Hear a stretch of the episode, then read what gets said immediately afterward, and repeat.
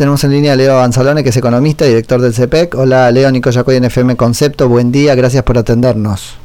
¿Qué tal? Buen día, no, gracias a ustedes por el llamado. Bueno, eh, contanos un poco qué este, sabés que está pasando con el Fondo Monetario este, Internacional.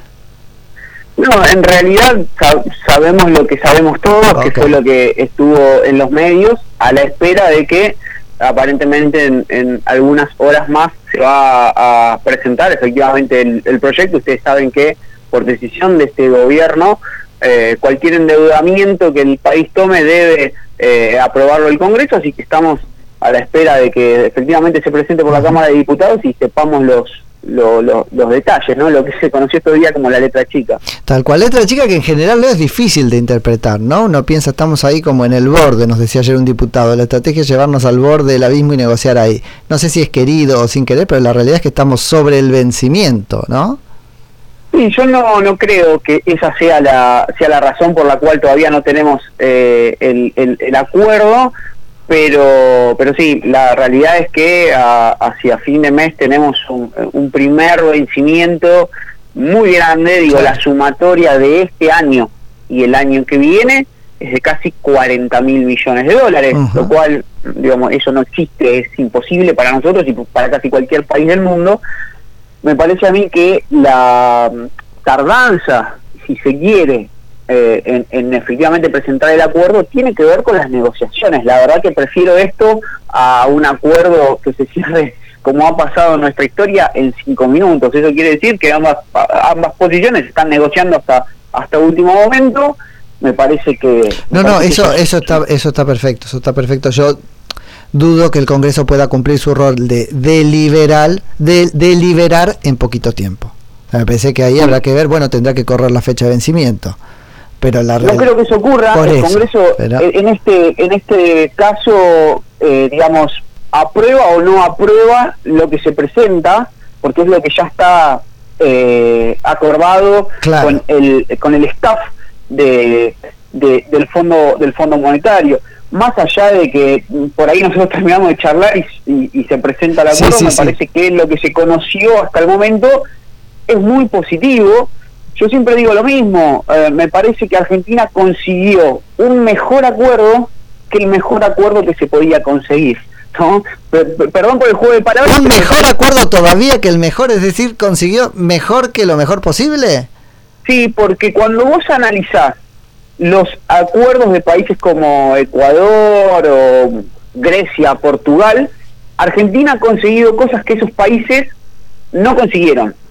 Por ejemplo, Argentina no va, eh, el Fondo Monetario no le pide una reforma jubilatoria, no le pide una reforma eh, laboral, le permite aumentar el gasto en términos reales, asegurando así eh, tener las bases para cuidar a los sectores más vulnerables y al mismo tiempo seguir incentivando a aquellos sectores como la obra pública, que son los que apuntalaron el crecimiento por encima del 10% del año pasado. Eso es realmente. ¿Y qué le eh, pide entonces? Porque es como que no le pide nada. Es recontra bueno el, acuerdo entonces, pero no le pide nada.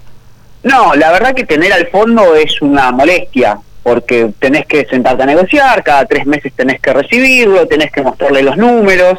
Eso ocurre, digo, nadie quiere al Fondo Monetario. Bueno, yo tengo que mostrarle los números actualmente al Estado, que me cobra los impuestos, me pide la declaración jurada. Chicos, es medio así la vida, ¿o no? Es, así, eh, digamos, el Fondo Monetario no es un banco, pero pero para que la gente que nos está escuchando lo entienda, funciona muy parecido en esta en esas cuestiones. Ese es uno de los argumentos que... Mm, eh, funciona muy parecido al, porque yo te, te, escucho leer, me parece perfecto lo que decís, lo, lo, lo, comparto, puede ser una incomodidad.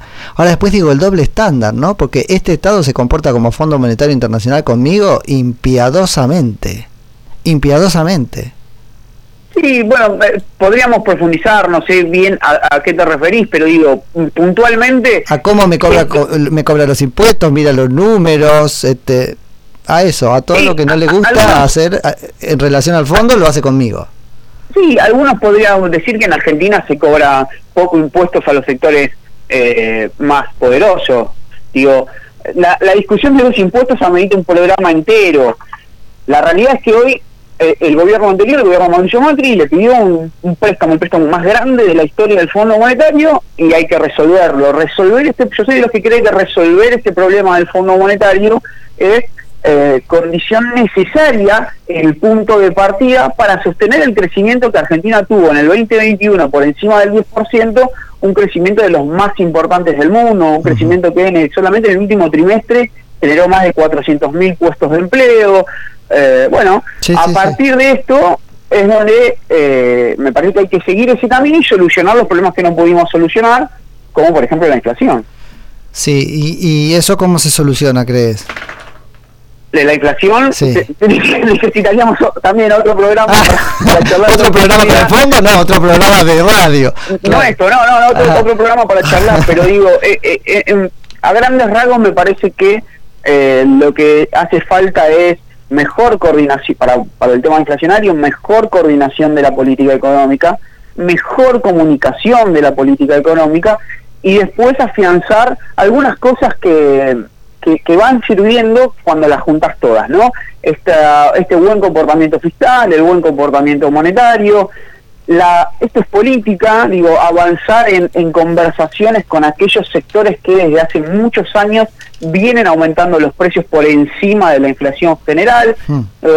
Este gobierno tiene la idea, y yo la comparto por supuesto, que la inflación es multicausal. Si la inflación es multicausal, tal como dijo el presidente en el inicio de sesiones ordinarias, hay que atacar cada una de las causas al mismo tiempo, no una hora y otra el mes que viene. Claro, claro, claro. Bueno, digo, me parece que el acuerdo con el fondo va a permitir poner toda la creatividad en este, en este nuevo Y es su justa proporción, Leo, porque ahí este, el, el tema es cuánto pesa cada causa. Exactamente, exactamente. Bueno, ese, esa difícil combinación es la tarea que a mí me parece, una vez empezado a solucionar el tema del Fondo Monetario, donde el gobierno se va a tener que poner muy firme con eso, porque si no, no hay política pública que aguante, no hay largo plazo que se pueda pensar cuando vos tenés una inflación del 50% anual. Y además, para complicar todas las cosas que ya tiene nuestra estructura económica, se le suma previo a lo que está ocurriendo en Europa, una inflación que llega muy alta, muy alta en Brasil, muy alta en Estados Unidos, muy alta en la zona euro, y que ahora esto que está ocurriendo entre Rusia y Ucrania vemos cómo está pegando El, aumento del petróleo, el aumento del gas, el aumento o sea, Agarrate porque nos van a colar ahí el aumento de los, ¿no? Una justificación para el aumento de, de, tarifas, nos van a decir si, si está aumentando en el mundo. Bueno, ese es un gran debate, ¿no? ¿Qué va a ocurrir con las tarifas? Digo, la, la premisa fundamental, si vos me lo permitís, me parece que tiene que ser que eh, aquel que tiene tres aires acondicionados y cinco televisores no puede recibir el mismo subsidio que aquel que apenas llega a prender la tele una sola vez. Guarda porque, mira, casi que compro, pero guarda porque tres aires acondicionados tiene este cualquiera, ¿eh? Es un ejemplo. no, no, bueno, pero guarda, con eso porque van a hacer una línea, ¿no es cierto? Que ya... Primero me llamó la atención que el presidente dijera, estamos construyendo capacidad estatal para ver cuál es la... Bueno, primero construir la capacidad estatal, después me, me contás. Está construyendo capacidad total para distinguir, eh, estatal para distinguir. ¿Y la distinción por dónde viene? Por dónde viven. No me parece. No, no, no, eso, digamos, lo que conocimos hasta ahora de la segmentación de tarifas es eh, rosa lo, lo cómico, no va a pasar por ahí, eso me parece mm. que alguien lo filtró y que tiene que ver con nada. Ah, ok, una operación. Pero sí, no sé, eso no, no, no pasa por ahí, pero permitime exagerar el modelo, como decimos los economistas, para que quien nos está escuchando en casa entienda. Es injusto que alguien que vive eh, eh, en un barrio muy vulnerable de la provincia de Buenos Aires, o donde sea, hablo de la provincia de Buenos Aires porque es donde vivo, eh, reciba el mismo subsidio que el que vive en un country. Depende cuánto gaste. No, ¿por qué depende, depende cuánto, gaste? Porque hay variables también. O sea, yo puedo vivir en, en Palermo porque, no sé, heredé la casa y vivo con la luz apagada porque no la puedo pagar y el otro subsidiado está, eh, está, sí con los tres split, porque dijo Cristina que eran un bien aspiracional, que había que comprarlo, había que tenerlo. Eso también va a tener que entrar en la balanza. Dos consideraciones. Primero, el, propio presidente dijo en el anteayer en el Congreso que aquel que eh, necesite acceder a ese derecho que es eh, la tarifa subsidiada lo va a poder hacer más allá de cómo se defina la tarifa. Lo dijo el presidente el miércoles. Ahora, no nos comamos el verso de que mira, voy a ser específico. Yo estuve ayer a la mañana en el barrio de la Ribera de Quilmes. Yo te puedo asegurar que en ese barrio no hay aire acondicionados, ¿eh? Entonces, ojo, no, nos pongamos la realidad del microclima del, centro porteño. Eh, no, no, es, muy difícil. Te estoy escuchando desde el centro porteño, es complicado, claro, pero lo, lo, entiendo, lo entiendo. No, bueno, por eso por ahí yo trato de abstraerme para hacer un análisis político y lo que digo es, si hay una situación particular que deba eh, eh, solucionar estas capacidades estatales que, a la que el presidente hacía referencia, anunció que iban a estar los mecanismos para hacerlo. Pero Como hace la FIP, que primero te congela todo, después admite el error, una vez que ya no podés.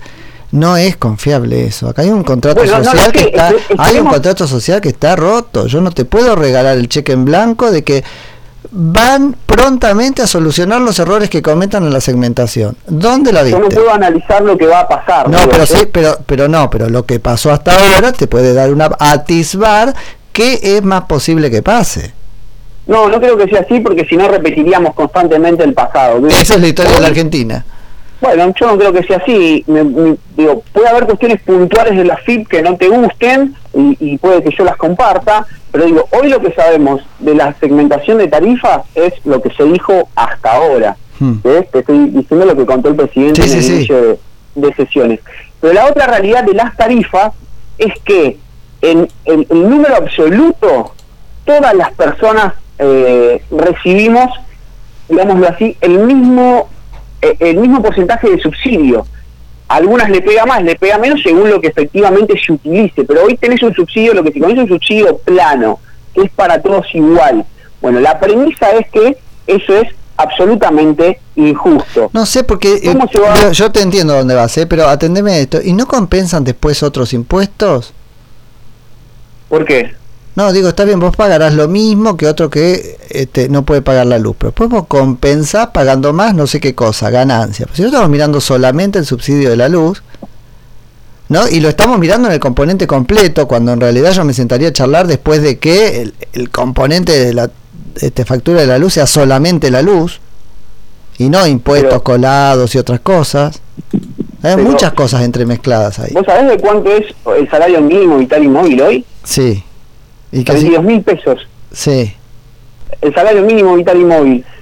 Eh, esa persona no paga ganancias. Digo, paga ganancias quien gana más de hoy, creo que están 170 mil pesos. No, no, por eso te digo, pero después el sistema no lo compensa con ganancias, por ejemplo, el sistema general.